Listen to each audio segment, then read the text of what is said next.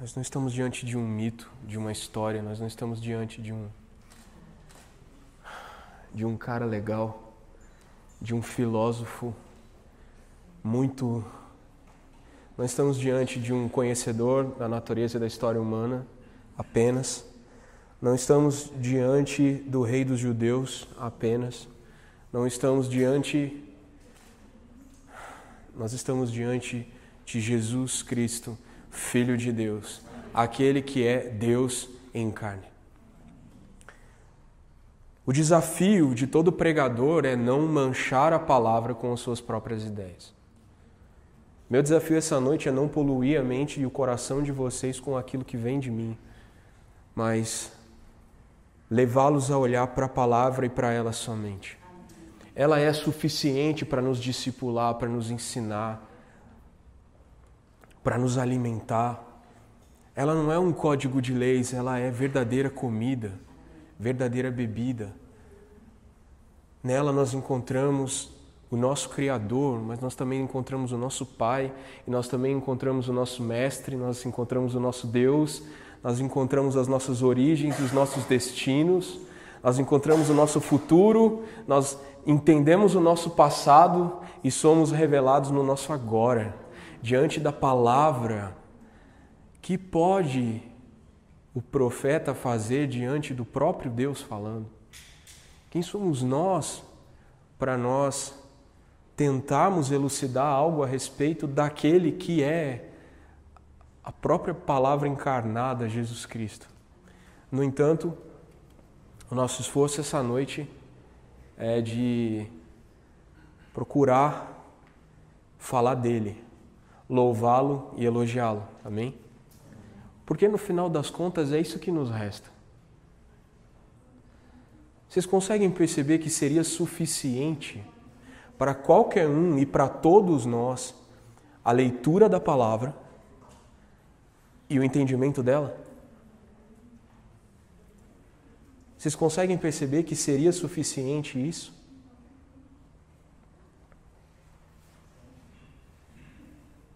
No entanto, nós ainda temos temido nos aproximarmos de Deus dessa forma. Nós ainda precisamos de alguns mediadores às vezes. Que o Senhor faça de nós aqueles que apontam para a palavra e para ela somente. Essa noite, se você trouxe um caderno, uma folha, qualquer coisa assim, anote a mensagem. Vamos fazer disso um hábito para que a nossa atenção esteja total e completamente voltada para aquilo que Deus quer falar conosco.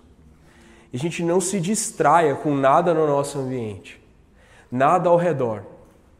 Nem eu posso ser uma fonte de distração para vocês, nem aquele que fala.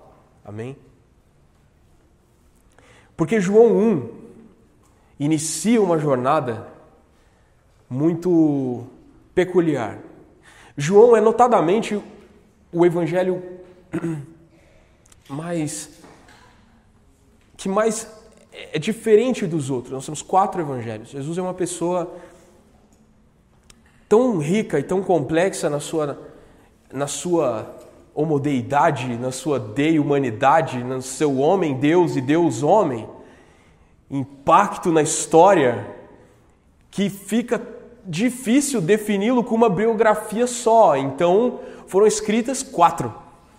Por quatro pessoas de quatro culturas diferentes e pensamentos diferentes e análises diferentes do mesmo Salvador, e depois deles ainda muitos outros livros e cartas foram escritas para explicar o, o protagonista de uma história que é, foi prometido por muitos e muitos séculos, ele foi prometido. Tudo apontava para ele. Muita gente esperava e ele não vinha. Aí ele veio e ficou 33 anos na história. Diante de todo o palco da história humana, 33 anos não são nada. Dois, quatro mil anos antes dele, ele aparece. Vive 33 anos, morre e nos deixa.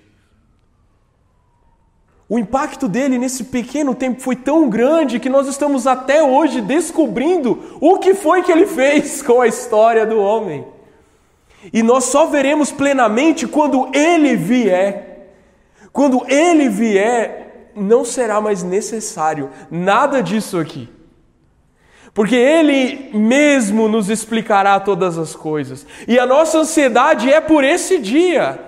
Até lá nós ainda vemos como por um espelho, às vezes borrado, às vezes turvo, às vezes embaçado. Nós mesmos somos esse espelho muitas vezes, nos quais os homens tentam ler Jesus. Mas é imperfeito. É imperfeito, é imperfeito, toda exposição é imperfeita, é incompleta. Quando ele vier, a nossa ansiedade deve ser por isso. Quando ele vier, então todas as coisas que nós fazemos aqui farão sentido. E o anseio da nossa alma encontrará, enfim, um silêncio de finalmente estar vendo a face daquele que nós amamos sem nunca termos visto. João 1, João, o Evangelho, é peculiar porque ele foi o último dos quatro evangelhos escritos. Né? Estima-se que de 90 a 95 depois do ano em que Jesus nasceu. E a linguagem dele, quando comparada com Mateus, que é um livro notadamente, é um, é um, é um evangelho notadamente escrito para judeus, Marcos, que é, como nós estudamos no ano passado, né? Marcos, que é notadamente para romanos, e Lucas, que é notadamente para gregos, João não tem um povo-alvo.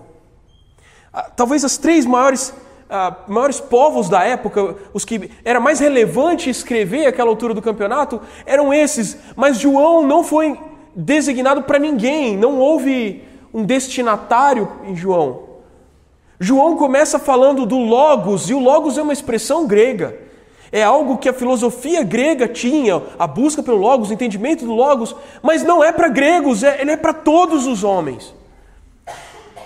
Não há um povo prioritário no entendimento de João. Ele foi escrito para todos. Diferente de Mateus, que aborda Jesus como um rei, Marcos, que aborda Jesus como um servo, Lucas, que aborda Jesus como um homem, um mestre perfeito. João aborda Jesus como nada vindo desta terra, ele veio do céu, ele é Deus. João não, não, não, se, não se furta de afirmar o tempo todo que Jesus era Deus.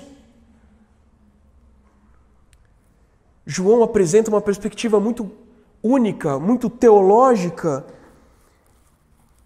e muitos discursos privados de Jesus. Mateus, Marcos e Lucas, os chamados evangelhos sinóticos, eles apresentam os discursos públicos de Jesus, aquilo que ele falou para toda a multidão, aquilo que ele falou para todo o povo. Mas João, ele é coalhado, permeado dos discursos secretos e privados de Jesus. Porque o autor do Evangelho de João era um homem íntimo de Jesus. Ele é aquele que, na última ceia, se reclinou sobre o peito do Mestre. Era aquele que podia fazer as perguntas mais difíceis. Era aquele que ouviu os sussurros de Jesus e aquelas coisas que ele não gritou a plenos pulmões, mas que ele falou para os seus amigos mais próximos. Percebe a doçura do Evangelho de João? O Evangelho de João é para os amigos íntimos de Jesus. Será que nós somos esses que essa noite não estão apenas diante do Rei, que não estão apenas sendo servidos pela salvação, não estão apenas sendo instruídos por um mestre, mas que estão diante do seu amigo? Que podem reclinar em seu peito e declarar amor e ouvir dele suas palavras mais profundas e secretas. Essa é a jornada que eu convido cada um aqui essa noite a abraçar. A jornada da intimidade com Jesus. ouvir as suas palavras mais secretas e conhecer o tom da sua voz. Não quando ele grita contra os fariseus, não quando ele apacenta multidões, não quando ele expele demônios, mas a voz do Mestre, suave e íntimo ao nosso coração. João nos revela a mente e o coração de Jesus, aquilo que havia de mais profundo nele. E em João, uma última coisa antes da gente entrar na exposição, a gente está fazendo um prólogo aqui, é que em João, Jesus não faz milagres. Milagre não é a palavra usada. Ele, João chama de sinais. Isso é muito significativo, porque todo sinal aponta para alguma coisa. Ele não é um fim em si mesmo. Quando você está andando com o seu carrinho e você olha para a direita na pista e você vê uma placa amarela com um calombo preto desenhado, algo assim, uma tripinha, um calombinho e outra tripinha, você logo vê que há uma lombada. E normalmente é uma indicação de quantos metros falta para chegar àquela lombada. Mas a placa não é lombada, não é? A placa é um sinal. Ela aponta para um fato que ainda virá. Da mesma forma, tudo o que João descreve Jesus fazendo é na forma de sinal. Porque o milagre, a operação, a ação, não é um fim em si mesmo ela aponta para algo maior. Os sinais de Jesus apontam para a deidade dele, para a origem celestial do nosso Salvador, para o único capaz de realizar o ato de redenção. A origem dele não é carnal, embora ele tenha tido carne, embora ele esteja hoje homem nos céus. Mas isso é assunto para um próximo colóquio. Começamos João com as seguintes frases. E eu estou lendo na NVT, se você estiver, é, se você estiver lendo outra versão, as palavras podem ser diferentes, mas o conteúdo é o mesmo. No princípio, aquele que é a palavra já existia. Nós somos educados na revista atualizada, né? Então, no princípio era o verbo. Verbo é palavra que indica ação ou estado. No princípio, aquele que era a palavra ativa e transformadora de Deus já existia.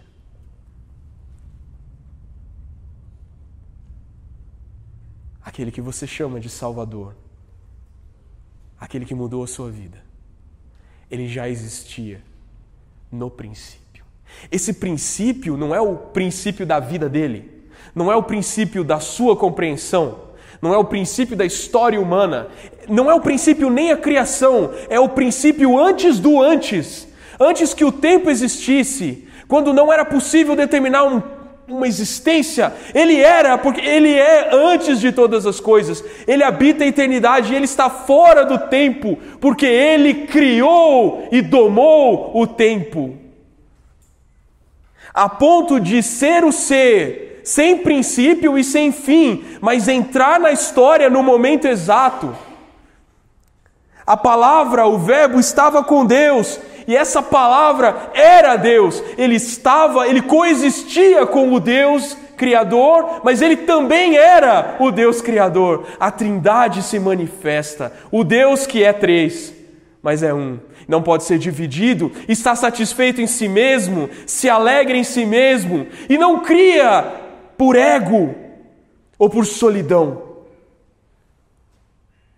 Ele não estava só, ele estava satisfeito consigo mesmo, pleno e completo em suas capacidades, mas ele desejou nos fazer. E por sua vontade e por meio dele, todas as coisas foram criadas, e sem Ele nada foi criado, nada do que foi feito se fez. Cristo aparece aqui na criação como haja, haja. Lembram de Gênesis 1? Haja luz, haja firmamento, haja separação. Quando Deus falava, era Cristo. Desde o princípio, Cristo estava com Deus e era Deus. Aquele que é a palavra possuía a vida e a sua vida trouxe luz a todos. A luz brilha na escuridão e a escuridão nunca conseguiu apagá-la. Qual foi a primeira coisa que Deus criou? A luz. E a partir da luz, todas as coisas foram criadas e veio vida. Jesus não é a luz física que nós percebemos. Mas assim como a luz é indispensável para que haja vida, Jesus é indispensável como vida para os homens, porque Ele é a luz dos homens e sem Ele não há vida. Esses primeiros cinco versos são, são uma poesia. Se você olhar na sua Bíblia, tem, tem uma métricazinha diferente, né? uma diagramação diferente. Aqui era uma poesia, cara. E eu não sei como que a gente não fica louco e não tem vontade de urrar essas palavras, porque isso aqui é, é muito. Cara, isso tem gosto quando a gente fala. É que a gente não viu o verbo ainda, a gente não entendeu o verbo. Quando a gente entender, a gente vai ficar menos normal. Deus enviou um homem chamado João para falar a respeito da luz, a fim de que por meio do seu testemunho todos crescem. Ele não era luz, mas veio para falar da luz. Aquele que é a verdadeira luz que ilumina todos estava chegando ao mundo. Deus chamou um homem para dar testemunho da luz. Deus me chamou para dar testemunho da luz. Eu não sou a luz, mas eu aponto para ela. Você não é luz. Você não é a luz, mas você aponta para ela. Veio ao mundo que ele criou, mas o mundo não o reconheceu. E aqui ele não está falando de João, ele está falando do Verbo. Veio ao seu próprio povo e eles o rejeitaram. Ninguém conseguiu reconhecer Jesus como esse Filho de Deus, como esse próprio Deus. Aqui ele faz uma distinção entre dois povos. A gente estava lendo 1 Coríntios esses dias, e, e 1 Coríntios fala que os gregos buscam sabedoria, os judeus procuram sinais. Mas aqueles que creram na loucura da pregação receberam o direito, né, foram redimidos, receberam o direito de ser filhos de Deus. Veio ao mundo que ele criou. Todos os povos foram criados por ele, mas o mundo não o reconheceu. Veio ao seu próprio povo, ele veio para aqueles que o esperavam, para aqueles que estavam o tempo todo lendo a lei dele. Ele vem, ele vem, ele vem. Quando será que ele vem? Tá chegando, tá chegando. Passou Jesus e eles não o reconheceram. Mas a todos que creram nele e o aceitaram, ele deu o direito de se tornarem filhos de Deus. Todos que creram nele e o aceitaram, receberam o direito de serem chamados filhos de Deus. Filhos de Deus. Esses não nasceram segundo a ordem natural, nem como resultado da paixão ou da vontade humana, mas nasceram de Deus. O desejo de Deus de criar, de ter um povo para chamar de seu, não foi extinto na queda. Ele não se indispôs eternamente com a humanidade e virou as costas para ele. Pelo contrário, o Verbo se fez carne a fim de vir encontrar um povo para dar a seu Pai, para que ele pudesse chamá-los de filhos.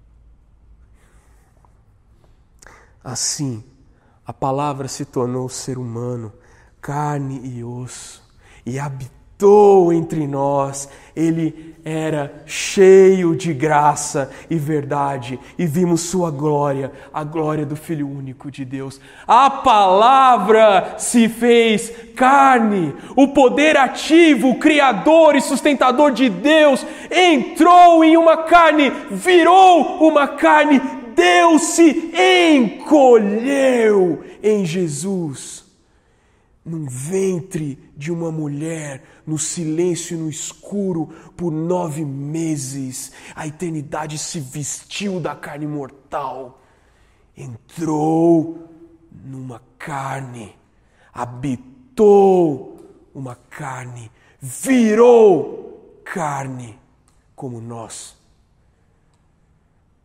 Sofreu as limitações de um bebê que clamava por leite. Deus teve fome em Jesus e foi incapaz de se limpar sozinho. Deus mamou em uma mulher. Deus foi segurado por um pai adotivo humano Deus e fez carne.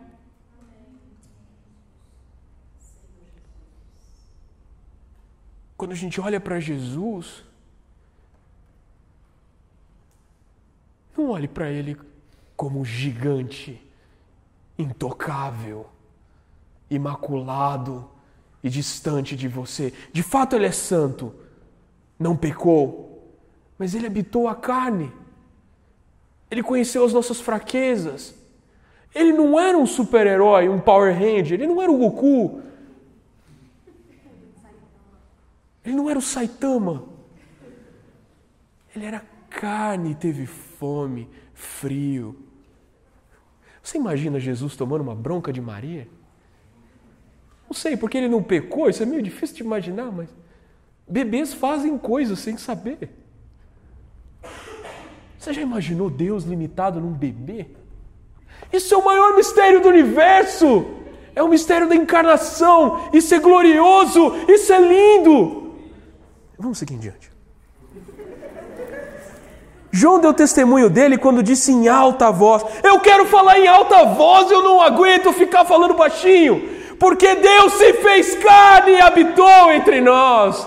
João estava assim também. João Batista devia ser um louco, mais louco dos loucos, porque ele sabia que quem estava vindo era Deus encarnado. Ele era o único que sabia. Tinha, tinha Maria, José, Isabel, Zacarias, provavelmente a galera ali, a patotinha, mas mais ninguém, velho. João Batista encarregado. Ele era a voz que falava no deserto. Ele sabia que quem estava vindo era o rei, era o Messias, era Deus em carne. E ele andava de lado para outro no deserto. Cara, quando é a hora? Quando é a hora? Porque eu sei, eu quero falar para todo mundo. Espera, fica no deserto. Espera. Ele estava queimando por dentro. Eu não consigo imaginar. Isso não está escrito em lugar nenhum. Mas eu não consigo imaginar João Batista diferente disso porque eu não consigo nos ver diferente disso. Eu não consigo entender um cristão que, diante dessa palavra, não se inflama em seu coração e não deseja incendiar o mundo com a verdade e a vida. Imagina João Batista, véio, no deserto. Aí, quando ele chegava e falava, o Cordeiro de Deus, ele não era um cara normal, velho. Ele devia estar tá muito louco. Segue. E aí, João é um livro muito engraçado, é um evangelho muito engraçado, porque tem hora que fica difícil de você saber se ele está contando ou se ele está falando dele. João ele faz umas incursões assim para explicar a história, tem umas notas de rodapé que não estão no rodapé, né? Ele fala assim: João deu testemunho dele quando disse em alta voz: Esse é aquele a quem eu me referia quando disse: Alguém virá depois de mim, muito mais poderoso que eu, pois existia muito antes de mim. João Batista estava claro de quem é que estava vindo, ele já sabia que aquele era o, o eterno, habitando no corpo mortal. Ele já estava falando: mais poderoso que eu, porque existia antes de mim. Como? Jesus nasceu depois de João. Ele não está falando da carne de Jesus, ele está falando da verdade sobre ele, que os homens não podiam ver. Aí João bota a nota de rodapé no meio do texto. De sua plenitude todos nós recebemos graça sobre graça, pois a lei foi dada por Moisés, mas a graça e a verdade vieram por meio de Jesus Cristo. Ninguém jamais viu a Deus mas o Filho único que mantém comunhão íntima com o Pai o revelou. Por que o revelou? Porque ele era o Pai. Quem vê o Cristo vê o Pai. O Pai veio no Filho para ser visível, apalpável, para ter carne, para ser como eu e você. Esse foi o testemunho de João, Bati João o Batista, quando os líderes judeus enviaram de Jerusalém sacerdotes e levitas para lhe perguntar: quem é você? Eu colocaria na frente, bicho. Quem é você, bicho? Ele respondeu com toda franqueza: Eu não sou o Cristo. Você é o precursor do Cristo. Você sabe que ele está vindo. Aí mandam a nata da religiosidade da época, os sacerdotes e os levitas. A galera falou: aquele cara está fazendo um furdúncio lá na, beira do rio. Bora ver quem que ele é. Leva os caras que entendem. Leva os teólogos, leva os líderes de louvor, leva os caras do manto, leva geral, bora. Pegaram. João, ou sei lá quem é você, de pele de camelo aí, seu esquisito. Você é o Cristo? Não, eu não sou o Cristo. Então quem é você? Perguntaram eles. Você é Elias? Não, respondeu ele.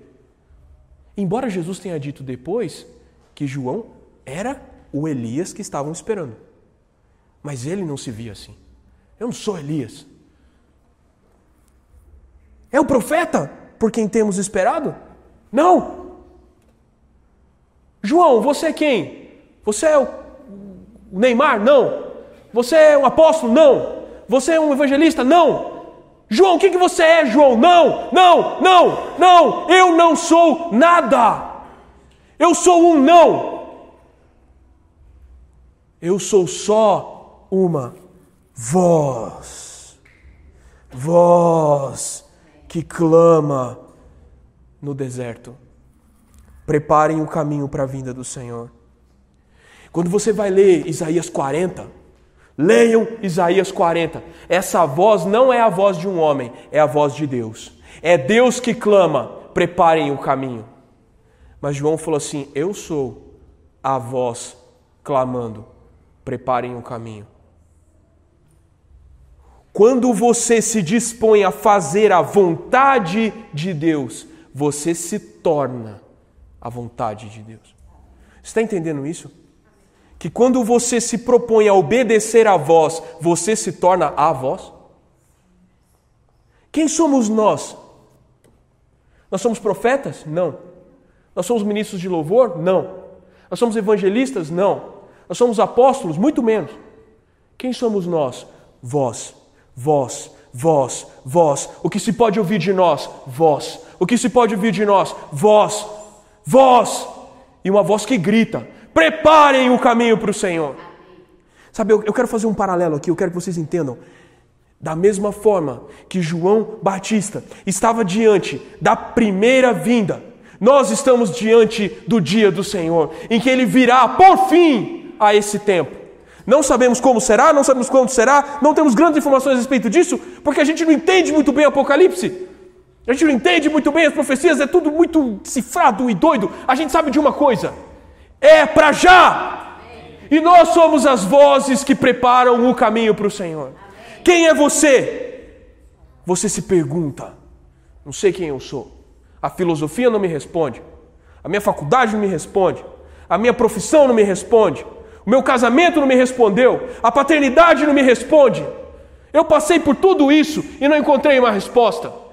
Alguns de vocês ainda estão nessa caminhada e acham que vão encontrar entrando no curso que vocês escolheram. Não vão. Aprendendo o instrumento que vocês querem tanto tocar. Não vão. Berrando nesse microfone. Não vão. Pregando nesse púlpito. Não vão. Não vão encontrar identidade que não seja vós. A nossa única identidade é essa: vozes que preparam o caminho para o Senhor. Não se pergunte quem você é, você já tem uma resposta: você é uma voz. Como você usa a sua voz?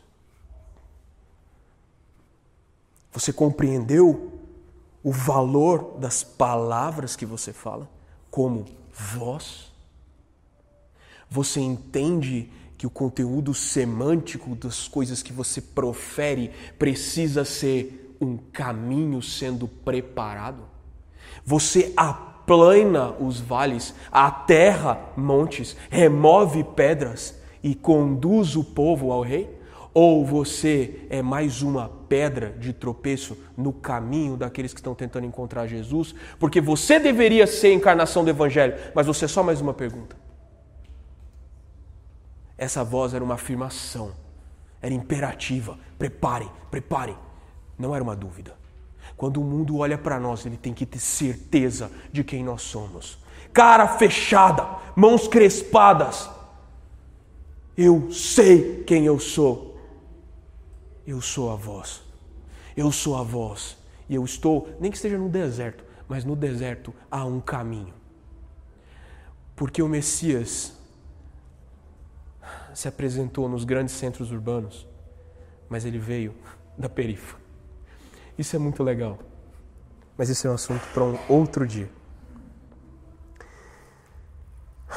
E João tinha certeza que a missão dele era batizar com água e que ele não podia fazer muita coisa além disso. Nós, cristãos, também só batizamos com água, sabia? Nós não podemos fazer muito além disso. Quem concede o Espírito Santo, quem vem convencer os pecadores da justiça e do juízo e do pecado, é Deus. A gente batiza com água, o resto ele faz. Nós também não somos responsáveis pela conversão das pessoas. A gente fica achando que a gente tem que ter um bom evangelho para pregar. Tem que ser lonquentão, bonzão, sabedorzão, manjão das manjarias teológicas. Não, estude isso, se prepare, esteja cheio do Espírito Santo, cheio de devoção, cheio da palavra de Deus, se prepare. Mas você é resultado, você fala, mas não é responsável pelo resultado do que você fala, porque quem convence é o Senhor. O nosso objetivo é só ser voz, cara. Livre-se da expectativa de converter os outros, você não vai. Você não tem esse poder. O seu poder é simplesmente anunciar: vem alguém maior que eu, e eu não posso nem desamarrar o boot dele. Porque ele já era antes de eu. Antes de eu começar a pregar, ele já estava aí, cara. Bora lá. No dia seguinte, João viu Jesus caminhando em sua direção e disse: Vejam, é o Cordeiro de Deus que tira o pecado do mundo. Vejam, o Cordeiro de Deus que tira o pecado do mundo. Mano, ele estava finalmente, ele estava finalmente, Robson, vendo aquele que ele esperou. Como vocês acham que foi esse vejam? Como vocês acham que foi esse vejam?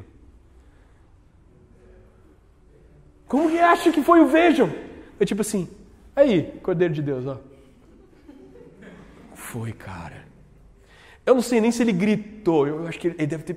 Tipo, sabe quando você engole? Vejam! É o Cordeiro de Deus que tira o pecado do mundo. Venha, Cordeiro de Deus, tire o meu pecado. Finalmente você veio. Como nós anunciamos Jesus para as pessoas? Como é a voz que clama no deserto?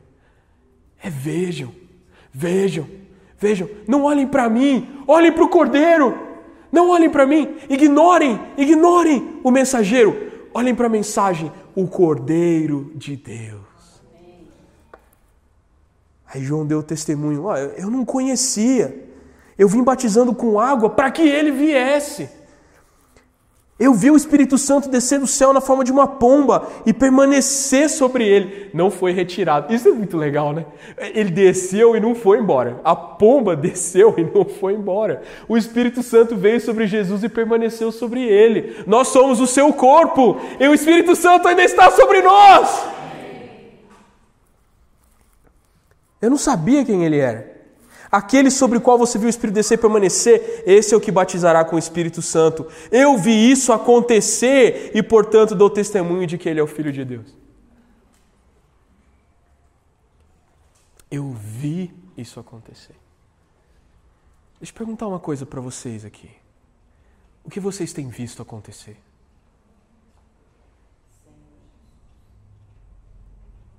Na sua história, o que, que você viu acontecer? Você viu o Cordeiro de Deus? Ele carregou o seu pecado? Porque você canta sobre isso. Você prega sobre isso. Você ora isso muitas vezes. Mas você viu? Se você viu, por que, que você não dá testemunho disso? Espontaneamente, intensamente. Eu vi o Cordeiro de Deus e ele carregou o meu pecado. Porque João ainda podia ver o Cordeiro vindo ao mundo e caminhando para a cruz. Mas nós vemos o Cordeiro morto e ressurreto, assentado à direita do Pai vitorioso, não mais como promessa, mas como cumprimento de todas as profecias. Já não há mais sombras, nem tipos, nem sinais, não há necessidade de nada acontecer ou se cumprir, porque tudo já se cumpriu. Nós vemos uma história terminada. O Cordeiro de Deus é uma história que nós contamos já com começo, meio e fim, porque ele venceu.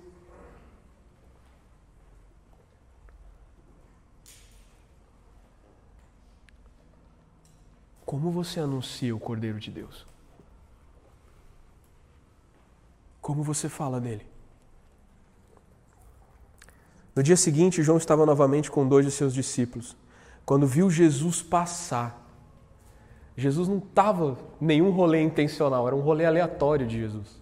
Jesus estava passando, ele e o Ronaldinho Gaúcho, vão passando um rolê aleatório. Mentira, isso é heresia. Junto viu Jesus passar, olhou para ele e declarou: Vejam, é o Cordeiro de Deus. Ao ouvirem isso, os dois discípulos de João seguiram Jesus. João estava ali com os seus discípulos. Aí ele falou: Olha o Cordeiro de Deus, a galera cascou o pé. Não, é porque é, é muito natural isso. É muito natural. Você é um mensageiro. Você está falando, vem o cara, vem o cara, vem o cara. O cara chega, você fala, chegou, a galera larga você. Porque ninguém está ali por você.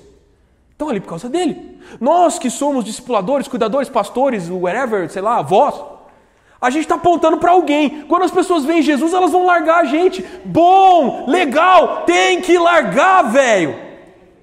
Não grude em ninguém como se ele fosse a sua única esperança de salvação. Olhe para o Cristo e vá atrás dele. Se para isso for necessário me deixar, me deixe.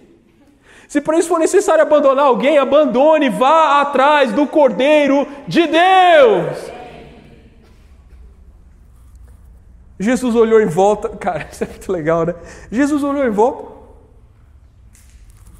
e viu que o seguiam. O que, que vocês querem? Jesus estava muito de boa, né? Rolê aleatório.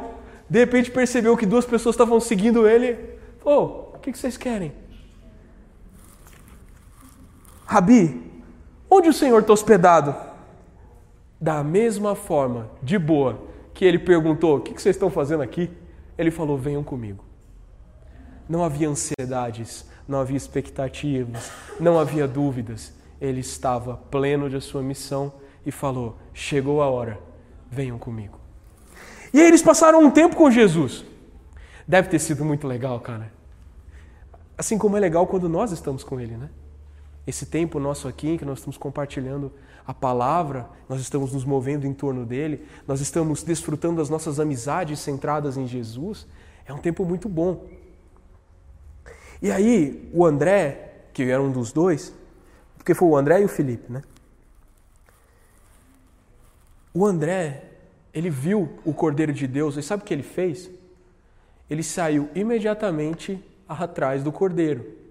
Passou um tempo com o Cordeiro e falou: Véi, não posso ficar sozinho com isso. Eu tenho que contar para alguém. Ele uma notícia muito boa. Ele saiu, meu, eu tenho que contar para alguém que eu conheci. Ele foi pro irmão dele, mais velho, o Pedro, que era um cara meio turrão, mas ele foi. E quando ele chegou, Jesus já mudou o nome dele. E dali para frente, Simão passou a ser Pedro. E André e Simão, Pedro, passaram a andar atrás de Jesus. Dali para frente, a vida deles não foi mais a mesma. Nem o mesmo nome eles tinham.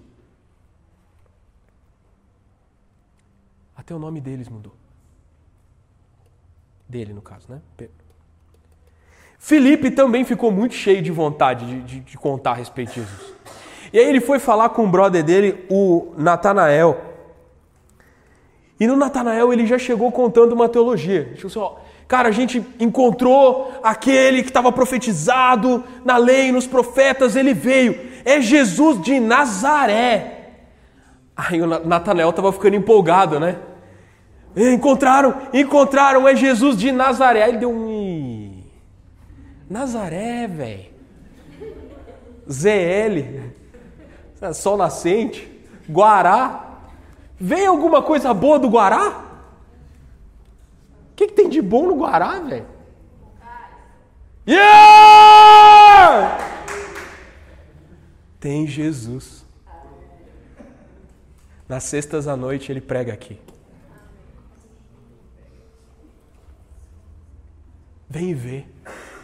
Foi isso que Felipe falou para Natanael, seu incrédulo, você não crê, você... Não, ele só falou assim, ó. Vem ver. É assim que se prega o Evangelho. Eu estou vendo, eu acredito, eu encontrei Jesus. Vem comigo e vem ver. Vocês estão entendendo que evangelismo não é ação é um testemunho de vida. Por mais que a gente bole um monte de coisas para evangelismo, não são elas que convencem as pessoas, mas é o nosso testemunho de vida. Nós podemos dar um testemunho ainda mais profundo do que o de Filipe, do que o de André, que viram Jesus na carne. Nós vimos o Cristo glorificado e ele mudou a nossa vida. Portanto, nós não só falamos um testemunho, nós somos um testemunho. Vem e vê. Eu. Olha para mim. Paulo tem essa afirmação, não é? Que é uma afirmação muito ousada. Ele fala: sede meus imitadores, como eu sou de Cristo.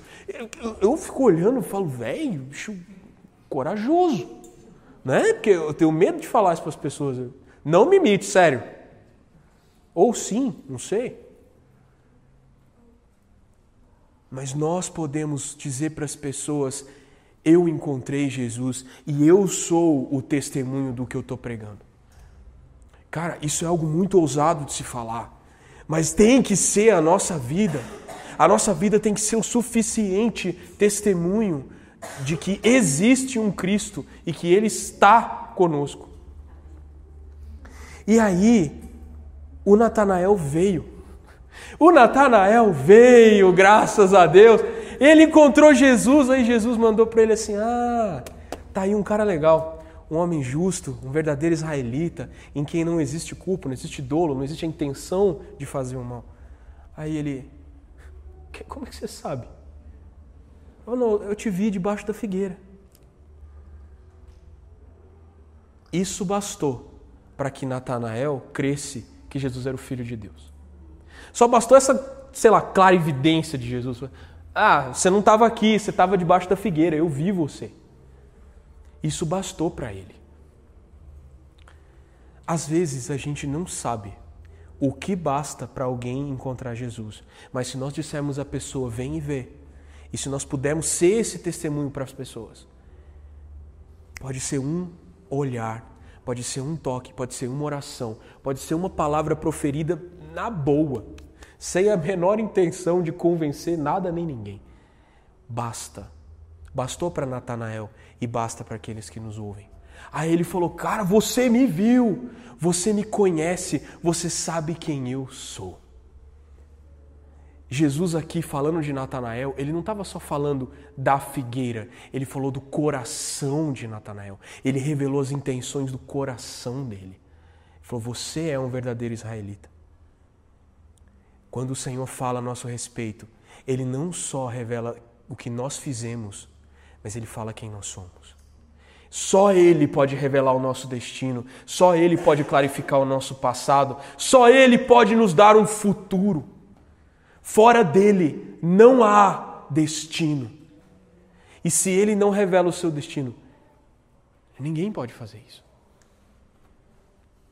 E por fim, Jesus termina, e com isso eu quero terminar porque eu já passei do meu tempo. Como sempre. Ele falou assim: vocês vão ver uma escada na terra e os anjos de Deus descendo e subindo sobre ela. Essa escada não foi removida. Ainda existe uma porta ligando o céu e a terra. Quando o Espírito Santo desceu sobre a igreja e a igreja é o corpo de Cristo ungido como Jesus foi ungido. Na mesma unção de Jesus, na mesma, na mesma vitória de Jesus, na mesma glória de Jesus, que está com a igreja. Isso é, oh, mas é bíblico. Nós estamos de posse da presença do nosso Senhor quando estamos em dois ou três reunidos a uma escada na terra que liga ao céu. É por isso que coisas tão extraordinárias acontecem quando o povo de Deus está reunido. E quando nós nos estamos propostos, quando nós nos dispomos a ser o testemunho, coisas acontecem. Os pecadores creem, porque o Espírito Santo os convence. Mas tudo começa com o nosso entendimento de quem é Jesus quem é Jesus. O nosso desafio em João é ir além das palavras, é ir além dos fatos e ver o autor de todas essas coisas. Não João, porque João, o discípulo, também se fez uma voz, mas o Cristo para o qual João apontou durante todo o seu livro. Esse é o nosso desafio o desafio do CAIS daqui até dezembro, pelos próximos 21 sexta-feiras não consecutivas, porque nós temos alguns rolês intermeando esse Paranauê aí. Mas pelas próximas 21 exposições de João, o nosso desafio é ver o Cordeiro de Deus e apontar para o Cordeiro de Deus. Essa mensagem não tem final. Não tem como acabá-la, porque ela continua em João 2, que será pregado na próxima sexta-feira, 20 horas e 30 minutos, aqui nesse mesmo lugar. Venham e vejam. Venham e vejam. Eis o Cordeiro de Deus. Baixa sua cabeça e ore. Eu quero, baixa sua cabeça em reverência, eu quero orar por você.